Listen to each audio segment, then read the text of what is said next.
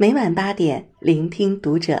大家好，欢迎收听《读者》，我是彤彤。今天为您分享到的文章是来自凯子的《连微信都不回你的人，就删了吧》。关注《读者》新媒体，一起成为更好的读者。不回消息是一段关系变淡的开始。深夜十二点的朋友圈。看到有朋友发了一条说说，有些人不回复不搭理，那就好聚好散吧。问及原因时，他给我发来几张聊天记录截图，截图里是他这几个月来与好友之间的互动，基本上都是他主动联系对方，而好友的回复要么只有寥寥数语，要么干脆不回。他跟我说。这个朋友是他以前玩的最要好的一位朋友，陪他走过了初升高的六年时间，彼此无论是性情还是兴趣都很相投。只是没有想到的是啊，上了大学之后，两人联系不再像以前那么频繁，关系也渐渐淡了。起初他以为是距离让两人的关系逐渐变味儿，可后来他慢慢发现。偶尔他发过去的消息就像石沉大海一样，没有得到一丁点儿回应。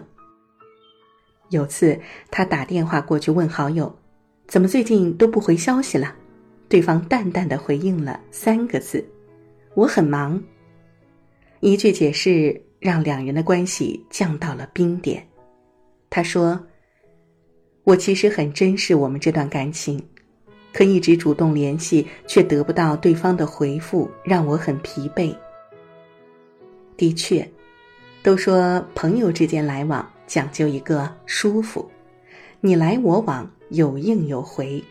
最怕的是一个天平倾斜严重，只有一方在努力回应，而另一方却把这事儿当做可有可无的小事儿。作家李公俊说：“爱情没回应。”感情憋回去，其实友情也是如此，没有回应就意味着不够重视，没有回应就代表着感情的变淡。人和人的关系呀，有时候就是这样，一个不再回复，一个不再联系，彼此默契的选择消失在对方的世界里，连句告别都没有。人和人之间只有三次可维修的机会。豆瓣上有这么一段话，形容成年人之间的社交关系：一次不回我消息，我当你在忙；两次不回我消息，我当你没电；三次不回我消息，我当你不在；四次不回我消息，我当你死了。成年人之间的感情可维修的机会只有三次，到了第四次就是真正说再见的时候。认识的一位作家曾经说，他从来不会跟微信超过三天不回复或者超过三次以上不回消息的人做朋友，因为这类人不懂得基本的社交礼仪。什么是社交礼仪？就是和他聊天相处，你能够感觉到他对你的尊重。你和他说自己读完一篇文章、看完一部电视剧之后的感受，他不会不回复，或者只回“嗯”或“哦”。你和他分享自己在网上看到的有趣的段子，他不会当做假装没看见，或者过后连句解释的话都没有。你和他聊天相处，他不会一味的拿你的衣着品味、见识面宽窄来做对比，以此嘲讽你、贬低你，彰显他的高贵。奇葩说辩手潇潇说：“人和人之间的相处，重在坦率，重在舒服。每个人都有心情烦躁、不想回消息的时候，也都有忙碌的时候，但心情再不好。”总会有释怀、重新面对生活的时候，再忙碌，也总会有看手机让自己喘息的时候。情绪不好不是一个人不回消息的借口，太忙也绝不是一个人把你忽视的理由。人和人之间的相处之道，贵在舒服二字。两个人往来能够做到互相尊重，便是相处舒服的基石。如果一个人一直看不到你发给他的消息，对你的存在保持若即若离、可有可无的态度，那么他便不是真心想要和你继续交往下去。要知道，任何好的关系，都需要经营和维护。圈子不同，不必强融。导演贾樟柯曾经说过这么一段见闻：年少时，他和表弟关系十分亲密，几乎无话不谈。后来，贾樟柯选择了拍电影，二十七岁便凭借电影《小五》揽获多个国际大奖，而表弟则选择去煤矿工作，循规蹈矩、按部就班的娶妻生子。因为两人所处的圈子不同，彼此也逐渐没有了话题。即使两人回家见面，他们的交流也非常少，只是偶尔笑一下，仅此而已。说来不无感慨，但其实啊，我们每个人生命中都有遇到这么一个表弟。起初你们关系很好，可以聊新闻、聊八卦，笑到一处，闹到一起。后来因缘际会之下，你们的人生路口岔开了。你和他谈诗词歌赋，他却和你聊柴米油盐。因为所处的圈子不同，思考的问题自然也不同。再后来，你们联系越来越少，感情也越来越淡。社会关系学里有一个著名的定律，叫做圈子定律，是由人类学家罗宾·邓巴提出来的。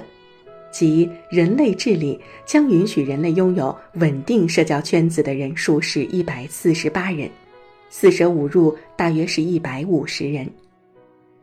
人的一生也许会遇到很多个人，他们陪伴你度过一段时间，在你生命中留下了或举足轻重，或轻如鸿毛的痕迹，但最终陪在你身边的一定是和你同个圈子的人。什么是同个圈子？就是能够和你聊到一处的人。如果把人一生的社交关系流动划分为上下两场，前三十年是上半场，这期间你会遇到无数个人，和一些人成为好朋友，和一些人成为过客。之后你会经历聚散离别，弄丢一些人，又遇到另一些人。三十岁之后是下半场。社交圈子基本成型，和你来往的那些人一定是得到过岁月的淬炼和洗礼，能够和你聊到一处，彼此珍视的人。而那些在社交来往里不回消息、不懂得尊重这段关系的人，一定会被时间淘汰。好的关系都需要多联系。当代作家张浩晨。说过一段关于人和人之间相处的秘诀。当他不喜欢你，你故意漂亮的出现在他身边是没用的；你送他的糖是不甜的；你隔三差五发的“你在干什么”，在他眼里跟售楼短信的性质是一样的；你在状态里更新的小心思，他是看不懂的。他是你生活的背景，而你是他的。